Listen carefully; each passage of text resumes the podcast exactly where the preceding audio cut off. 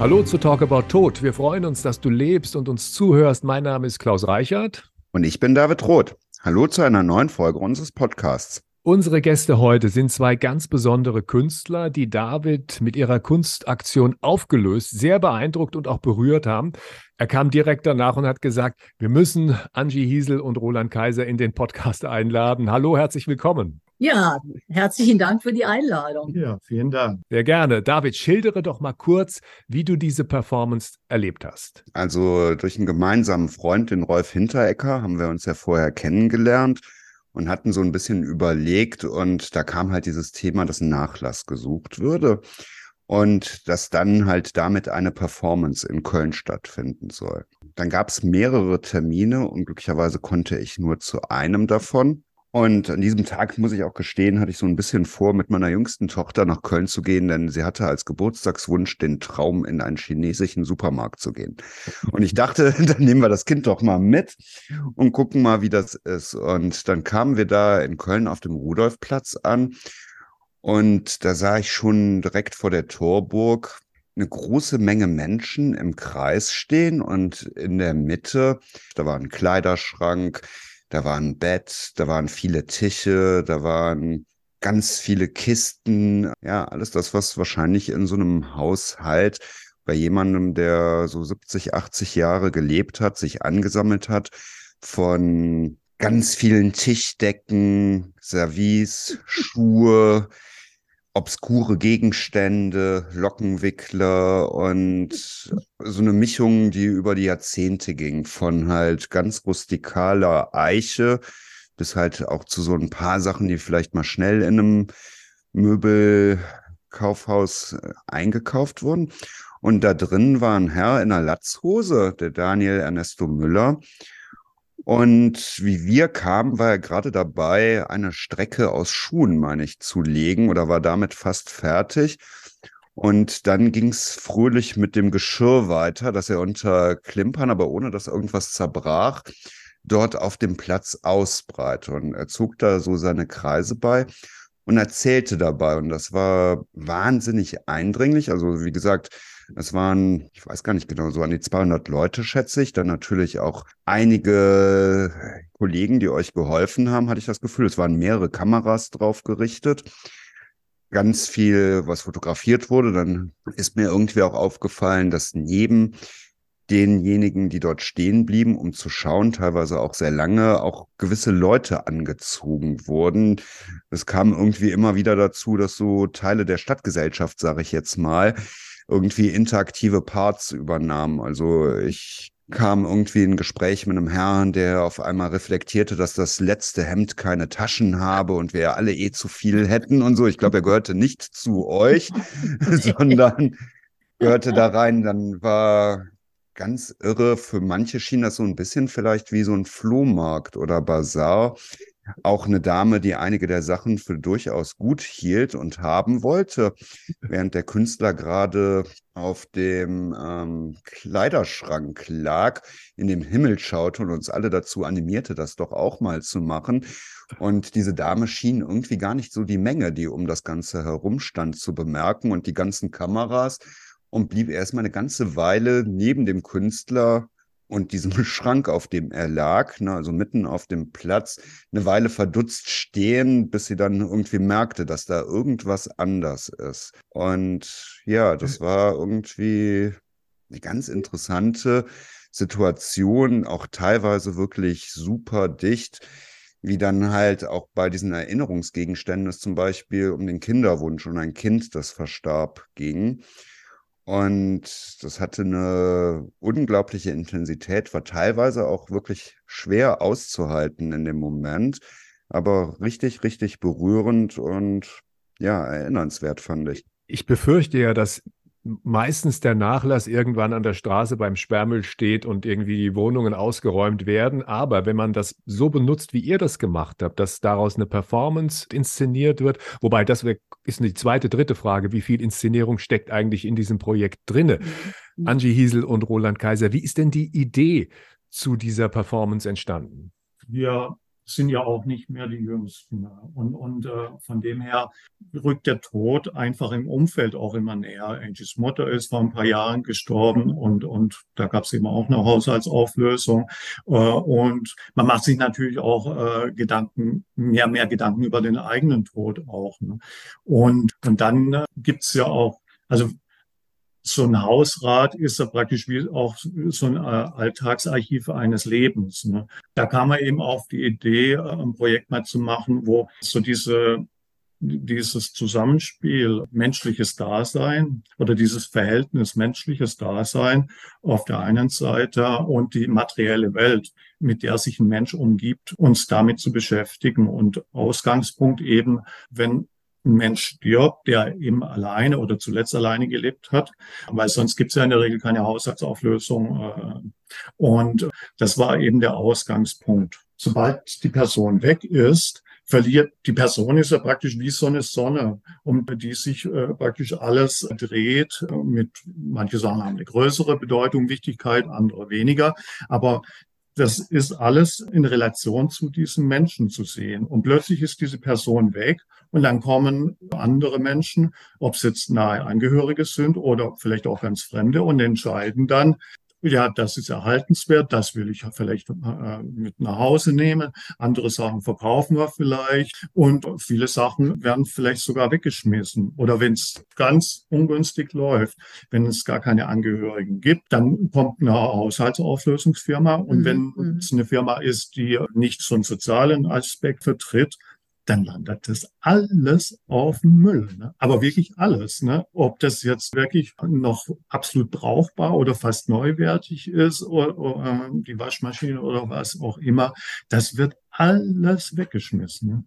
Wie seid ihr denn letztlich an die Gegenstände gekommen für diese Performance? Das hat sich ja gar nicht so einfach gestaltet. Ja, die begann damit, dass wir die Idee hatten, eben zu Pützroth zu gehen, mal zu fragen, mal zu gucken, wie könnten wir an sowas rankommen? Mhm. Denn es ist nicht einfach, dadurch, dass wir halt auch jetzt niemanden direkt kannten, niemand äh, so direkt von unserem Projekt schon wusste, war wirklich die Frage, welchen Weg nehmen wir dabei? So, und dann kamen ja eben die verschiedenen Wohnungsgenossenschaften, Gesellschaften, die eben zum Teil Wohnungen Wohnungen haben, eben auch, wo keine Angehörigen mehr sind. Mit denen haben wir versucht, Kontakt aufzunehmen, haben, haben auch Kontakt gekriegt. Aber das gestaltete sich halt dann doch irgendwie sehr, sehr schwierig wegen Besitzverhältnisse. Ich habe auch mit unserem Rechtsanwalt gesprochen, Nachlassverwalter. Ja, das wäre alles eine unheimlich aufwendige Geschichte geworden. Wir hatten gezögert gehabt, das Ganze in, als Annonce aufzugeben, was wir vielleicht nächstes Mal machen mhm. würden oder auf Facebook, weil also da Daniel, als er Daniel Ernesto Müller, der Performer, der hat relativ positive Rückmeldungen dann gekriegt, als er dieses Projekt postete. Und da sagten, zwei haben sich gemeldet bei ihm. Und vor allem einer sagte, oh, das hätte ich wissen müssen. Ich habe jetzt eben den Nachlass von meiner Mutter aufgelöst. Den hättet ihr haben können. Und da eben bei uns hier im Umfeld alle davon wussten, dass wir auf der Suche sind, hat sich dann ergeben, dass eben sich ein Haushalt gefunden hatte von jemandem, der vor paar Monaten gestorben ist. Und genau jetzt zu dem Zeitpunkt, die, da wurde das Haus verkauft und da hieß es, da hatten dann die beiden Brüder überlegt, machen Sie es oder machen Sie es nicht. Und sie haben sich entschlossen, ja, uns den Haushalt zu übergeben. Letztendlich kennen wir die, also nicht die beiden Brüder, einen da davon. Und das war natürlich eine ganz tolle Möglichkeit. Wir haben einen ersten Besuch dort gemacht, haben schon, also haben uns überlegt, welche Zimmer, welche Räume, was würden wir nehmen, weil es also fast nochmal so viel war wie das, was auf dem Rudolfplatz stand. Also es war ein Haus, wo im Grunde mehrere Generationen drin ge gelebt hatten. Und es ist einfach, es hat sich alles angesammelt. Ne? Als Künstler hat man ja normalerweise sein Material, als Maler hat man die Farbe, als Bildhauer hat man den Stein und oder auch als Performance-Künstler hat man ein Konzept, eine Idee. Wie ist das für euch als Künstler, mit Gegenständen zu arbeiten, die jemandem gehört haben, der verstorben ist? Und zwar unheimlich wichtig, dass das ein authentischer Haushalt oder Teile eines authentischen Haushaltes sind. Man hätte ja auch einfach auf in Möbellagern mhm. diverse Sachen zusammenkaufen können. Das wollten wir nicht. Wir wollten wirklich die Authentizität haben, weil der Spirit ist halt irgendwo äh, noch in den Sachen drin. Ne? Und vom Konzeptansatz war es so, dass es nicht um exakt um die Person, die verstorben äh, äh ist, gehen sollte. Die sollte ab, äh, absolut anonym bleiben. Sagen wir mal so, für uns war, waren verschiedene Komponenten wichtig. Also für das Ausgangsmaterial war eben dieser, dieser Nachlass. Und dann kam natürlich unser Performer dazu, ein, eine Persönlichkeit, die einfach sehr stark und gut ist im Erzähl, im, im Geschichten erzählen und auch bewegungsmäßig sehr, sehr versiert ist. So, und dann kam eben auch noch die Thematik dazu aufgelöst, hieß ja das Ganze. Wir haben uns sehr beschäftigt mit eben Themen und Unterthemen von Auflösung bis eben letztendlich hin zum Tod. Und das wiederum spielte eben dann hinein in diese Materialität. Das war im Grunde der Auslöser, sich eben mit dem Material zu beschäftigen. Und für uns war es äh, gerade interessant, eben mit Material zu arbeiten von einer Person, die wir nicht kannten und deren Geschichte wir auch nicht nachgegangen sind, sondern wir wollten eher, und das hat einfach gerade mit dieser Materialität unheimlich gut geklappt, oder sagen wir mit diesem, mit diesem Haushalt, dass wir gesagt haben, es soll eine Reflexion über Tod und Leben sein, über Materialität, über Mensch, über Umwelt, über Umgehen mit, mit dem Tod. Und was ja noch dazu kommt, ist, wir sind mit Absicht in den öffentlichen Raum gegangen. Das heißt, um dieses Szenerie, die eben vorhin David ähm, äh, beschrieben hat, um die herum kreist das Leben. Der Verkehr, man hat alles Mögliche gehört, Leute sind vorbei, sind durchgegangen, sind stehen geblieben. Also das spielte alles mit einer Rolle und wurde halt wirklich verstärkt eben durch und mit diesem Haushalt. Eigentlich war es erst dann dadurch möglich, eben auch, sagen wir, diese Diskrepanz ähm, entstehen zu lassen. Und vielleicht noch mal kurz zu dem, was Daniel erzählt hat. Wir haben daran gearbeitet, dass es sagen wir mal, eine erzählerische Authentizität hat, das heißt eine Verbindung zu ihm und gleichzeitig aber auch durchaus fiktional sein konnte, aber von ihm, von seiner, von seiner, sagen wir mal, Gedanken- und Fantasiewelt ausging, vielleicht beruhend auf Dingen, die er erlebt hat, die in seiner Familie jemand erlebt hat, die, die er gehört hat von Leuten. Also da gibt's eben verschiedene Ebenen auch, die da zusammenkamen. Und ja, und dieser Dreh- und Angelpunkt war dann immer wiederum das Material. Dann gab's auch noch eine Ebene, dass wir sagten, ja, wir hätten ganz gerne, dass mit dem Material anders vielleicht umgegangen wird. Deshalb eben vorhin auch die Beschreibung von den Tälern, die auf dem Boden aufgereiht wurden. Also das waren eben noch aktionsperformative Ebenen, wo wir sozusagen über, über künstlerisches Gestalten mit dem Material dann einfach auch nochmal eine andere Assoziationsebene auch vielleicht bei den Zuschauenden haben eröffnen können. Für viele Menschen ist es ja so, dass wenn sie Kunst sehen wollen, dann gehen sie ins Museum oder es gibt ja auch Performances, die tatsächlich dann nicht im öffentlichen Raum stattfinden, so wo man auch einen geschlossenen Raum aufsucht. Ich denke zum Beispiel an eine Performance oder an Performances von Hermann Nitsch, der ja auch mit natürlichem mhm. Material gearbeitet hat, mit ja. Tierkörpern. Das ist ja im Grunde auch nicht das Material, womit man normalerweise oder wenn man jetzt nicht so kunstaffin ist, sich da nicht so gut auskennt, sofort Kunst in Verbindung mhm. bringen würde. Mhm. Wie waren die Reaktionen bei euch beim Publikum? Erstens, weil ihr ihr die Leute ja getroffen habt im öffentlichen Raum. Das heißt, sie haben nicht damit gerechnet, dass da jetzt Kunst stattfindet. Und zweitens mit der Situation, dass die Kunst, die ja gezeigt wird oder die entsteht, ja etwas ist, was nicht Farbe oder Inszenierung bedeutet zunächst. Also die Leute waren sehr ergriffen, berührt. Du konntest sehen, dass viele mit dem Thema sehr viel anfangen konnten. Du hast natürlich, äh, wenn du im öffentlichen Raum arbeitest, immer einerseits Leute, die halt, weil sie es in der Presse gelesen haben oder eine Einladung gekriegt haben, gezielt kommen. Aber es kamen eben auch viele zufällig. Ne? Und äh, von der, auch gerade von den zufällig kommenden sind manche sehr lange geblieben, ne? teilweise sogar da gab es Leute, die sind fast die ganze Zeit geblieben. Und das ist schon relativ ungewöhnlich. Das, das ging immerhin drei, dreieinhalb Stunden. Ne? Wenn, wenn jemand, der zufällig irgendwo hinkommt und wenn er nur eine Stunde bleibt, ne? also das hat schon gezeigt, dass das Thema sehr viele Menschen äh, berührt auch. Ne? Wir haben ganz oft den Satz gehört, oh, das kenne ich auch.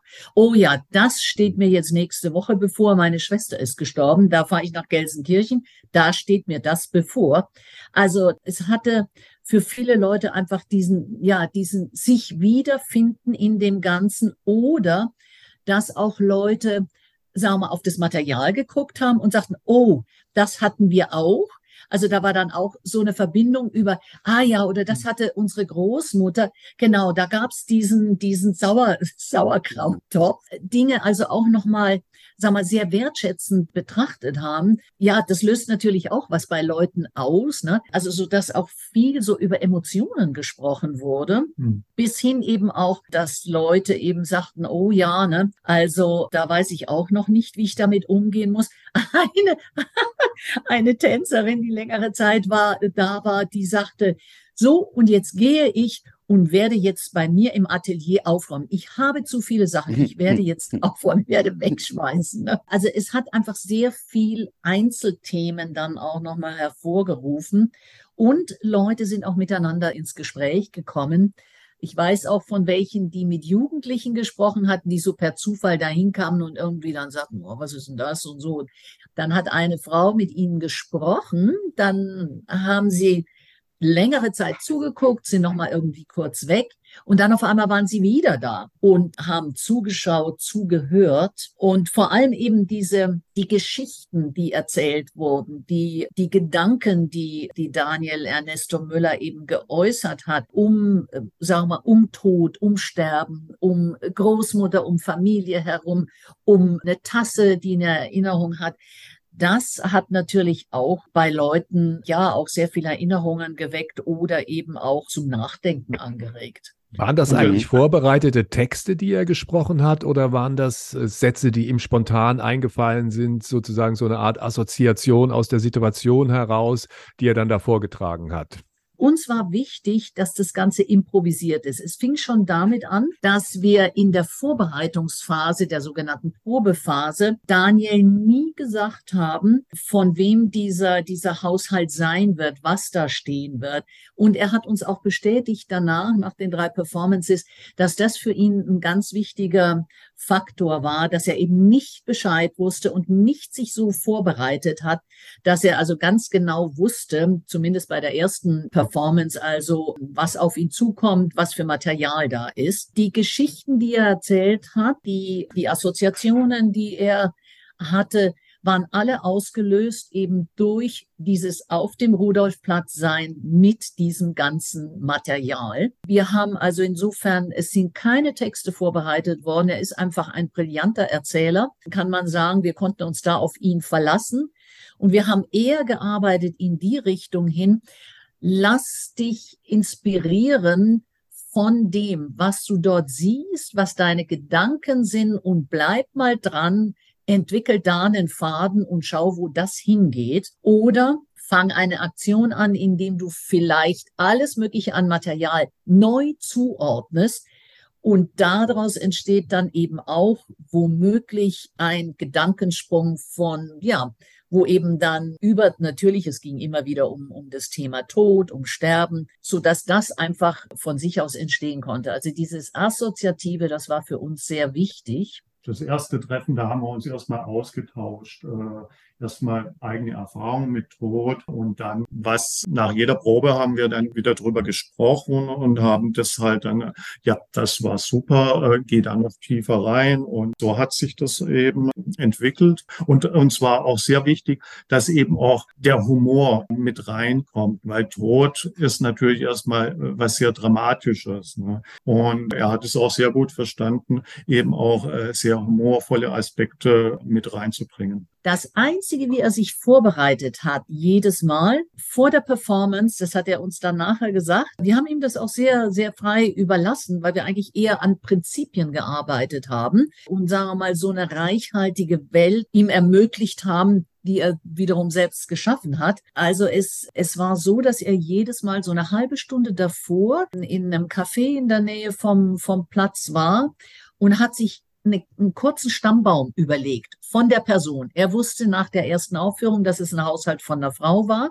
Und er hat sich jedes Mal sozusagen einen neuen Stammbaum dann überlegt. Mit wem war die Frau zusammen? Was für Familienverhältnisse? Hatte sie Kinder? Hatte sie keinen? Hatte sie, sie, sie Mann, Frau, Tante oder wie auch immer? Also das war ein kleines Gerüst, was er sich gegeben hat, weil ihm die Leute doch auch sehr genau gefolgt sind durch das, was er erzählt hat.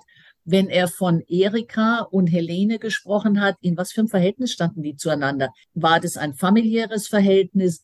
Waren das Freundinnen? Also da wurde schon sehr genau auch drauf geachtet, weil er einen natürlich auch sehr in, in seinen Bann gezogen hat. Ich fand das ja total beeindruckend, wie der Daniel Ernesto Müller, der hat das ja dreieinhalb Stunden nonstop gemacht. Hm. Also wie sehr er fesseln konnte einmal, mhm. mhm. wie groß die Vielfalt war, genau wie ihr gerade gesagt habt, von traurigen und bedrückendem, geradezu intensiven. Dann hat er ja auch teilweise mit so programmierbaren Mikrofonen gearbeitet, mhm. die immer wieder mhm. gewisse Phrasen wiederholt haben. Das hat er auch dann durchaus teilweise wirklich was echt Surreales. Und ja, dann auch wieder diese abseitigen und fröhlichen Momente, die er da drin hat. Wie hat er das denn für sich empfunden? Also so tief, so lange, so intensiv in diese Rolle zu gehen. Das war ja eigentlich nonstop. Also er hat sich mal irgendwo hingelegt mhm. mhm. oder auch mal was anderes gemacht. Aber das ist ja gar nicht so einfach, wirklich so einen Platz und so eine Menge für dreieinhalb Stunden zu bespielen. Er sagte schon, dass es eine große Herausforderung war, aber eigentlich dann immer leichter und leichter wurde. Es war eben so, dass er aber auch und das hatten wir lange auch besprochen. Er konnte sich auch Zeit lassen. Und dieses sich Zeit nehmen, was entstehen zu lassen, das sagte er auch, dass es eben auch, auch für ihn, glaube ich, besonders ist, weil er sonst auch sehr schnell sein kann. Ne? Und mhm. dieses sich mal Zeit nehmen für was und, und zu gucken, was, was entsteht. Das war eigentlich auch dann nachher so die Quelle, aus, aus der er geschöpft hat. Aber ist es denn schwer, einen öffentlichen Platz wie den Rudolfplatz zu einer Bühne zu machen? Wir sprechen eigentlich gar nicht von Bühne. Also wir sprechen eher von Installationen. Klar, man braucht natürlich Genehmigungen. Ne? Das ist halt der große Unterschied. Wenn, wenn du auf Bühnen arbeitest, ähm, hast du äh, das nicht. Du musst da nicht gucken. Also wir müssen dann Infrastruktur. Wir hatten zum Glück im Hahnentor, äh, wie heißt der Karnevalsverein wieder? Die da sind. Äh, Ehrengarde. Die haben uns zur Verfügung gestellt. Das war sehr hilfreich. Und dann Ordnungsamt, mit denen haben wir natürlich auch auch äh, über die Jahre auch einen guten Kontakt. Wie lange dauert es denn von der Idee, bis dann tatsächlich die Performance stattfindet? Wie lange habt ihr daran gearbeitet? Diesmal ging es relativ schnell. Also wir, da wir so viel anderes davor auch zu tun hatten, war es so, dass wir gesagt haben, okay, wir nehmen uns einen, einen kürzeren Zeitraum. Zwölf Proben hatten wir mit Daniel und ähm, ja, davor, ich glaube, alles in allem, vielleicht zweieinhalb Monate bis drei Monate. Klar, es zieht sich dann immer so, so ein bisschen auf, aber Tag. nicht jeden Tag, so ungefähr, ja, über, über drei Monate. Oder ich weiß jetzt nicht, wann unser erstes Treffen damals war, so ziemlich in, in dem, in dem Rahmen. Es ging relativ schnell. Ich meine, es hatte zwar gewisse Zähigkeiten, weil, mhm. weil halt irgendwie dieser, dieser Haushalt irgendwie sich, mhm. äh, erst relativ spät auftat. Aber wir haben eigentlich alles mit ziemlich großer Zuversicht getan. Und, und wir dachten, wird schon kommen, wird schon alles noch auf uns zukommen und dann sich eben auch, auch fügen. Mhm. Andere Projekte arbeiten wir, da arbeiten wir manchmal äh, noch ein paar Monate länger dran. Und mit, mit äh, Daniel haben wir einen absoluten Glücksgriff gemacht als Performer, weil er ist auch Sterbebegleiter. Das macht er neben seiner künstlerischen Arbeit äh, auch noch. Ne? Und da, äh, das wussten wir gar nicht. Ne? Und, und das ist natürlich ideal, äh, dass er zum Thema eben auch noch äh, so eine besondere Beziehung hat. Also öffentlicher Raum ist ja auch etwas, worüber wir schon öfter mal nachgedacht haben. David, vielleicht erinnerst du dich noch, dass wir mal darüber nachgedacht haben, dass man Urnen nicht unbedingt auf dem Urnenfeld oder anonym im Friedwald beisetzen sollte, sondern Schön einfach, wär's. wo man eine schöne Allee hat, irgendwo ja. mitten in der Stadt und setzt die Urnen dann dort bei. Ja, ich kann mich erinnern, eigentlich halt direkt vor dem Eingang eines Supermarktes, so wie Friedhöfe früher mal mitten in der Stadt waren. Und genau genommen ist ja ganz vieles, was wir machen, auch im öffentlichen Raum. Also wir mhm. versuchen auch, dass mhm. Trauerfeiern wieder in den öffentlichen Raum kommen, dass Trauer gesehen wird, dass Menschen halt überhaupt so einen Gesprächsanlass haben, wenn wir mit einer Prozession von der Kirche zum Friedhof mhm. gehen, der Verkehr mal stoppen muss. Dann muss man natürlich auch damit leben, dass manche echt keine Zeit zum Stoppen haben, um mal eben den Motor auszumachen oder dass Menschen das natürlich genauso mitbekommen können, wie wir im Gegenzug, je nachdem, wo die Kapelle oder Kirche oder der andere Ort, an den wir gehen, ist, dass dort da das pralle Leben ist. Menschen, die gerne weiterbauen möchten, dann natürlich ganz viel Leben, das geschieht, gerade weil wir auch Kinder mit einbinden. Mhm.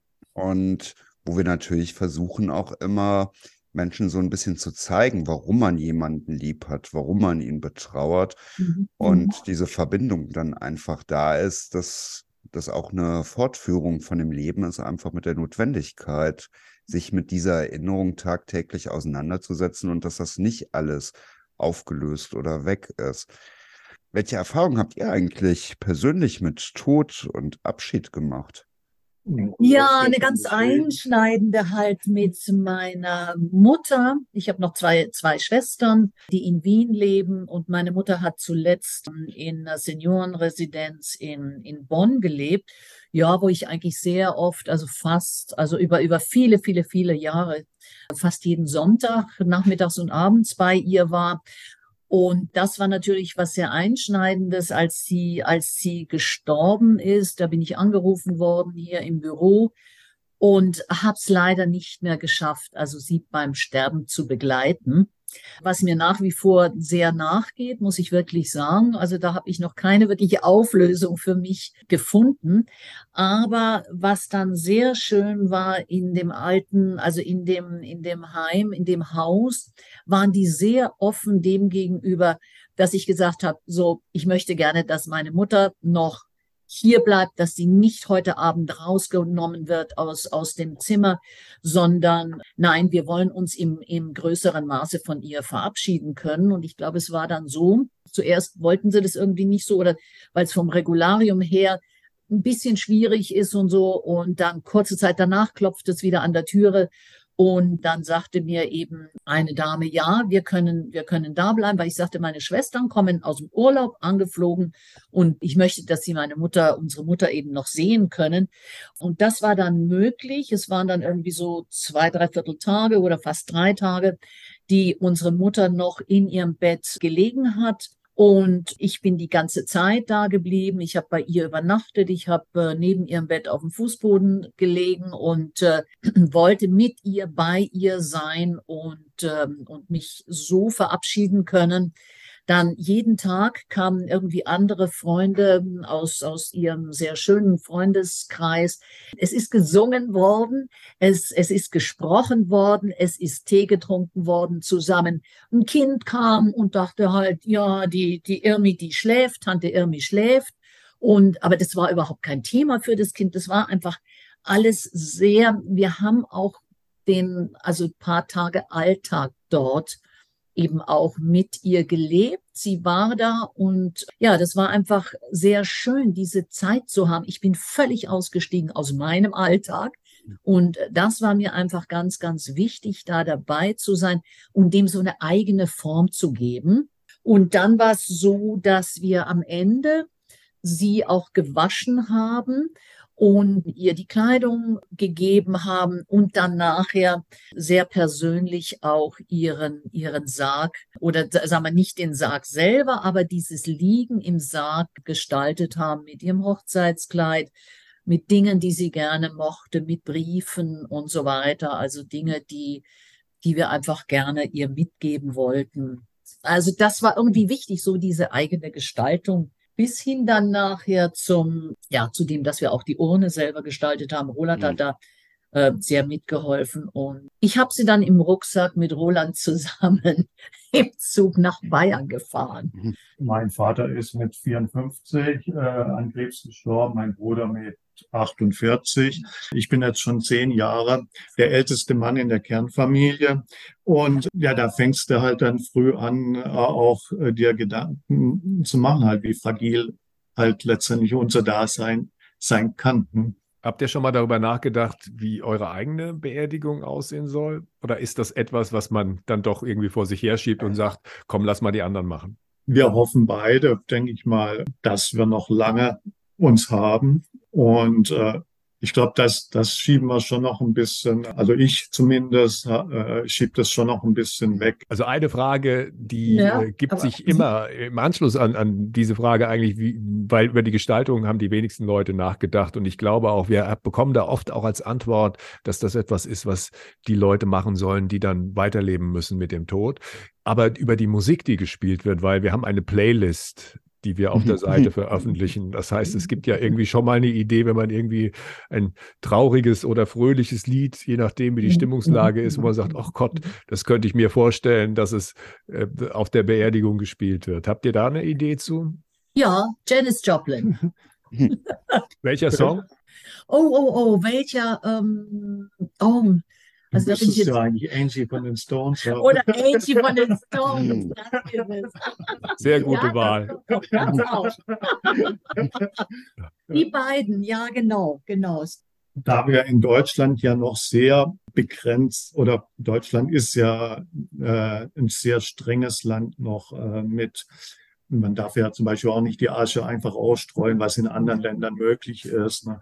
Und ich glaube, wir werden wahrscheinlich beide an die Grenzen kommen, halt je nachdem, wer zuerst stirbt, mit diesen Regeln, die sehr streng sind. Ne? Weil bestimmt haben wir Ideen, die halt diese Regeln sprengen würden. Und vielleicht tut sich das noch, tut sich da noch was in den nächsten Jahren.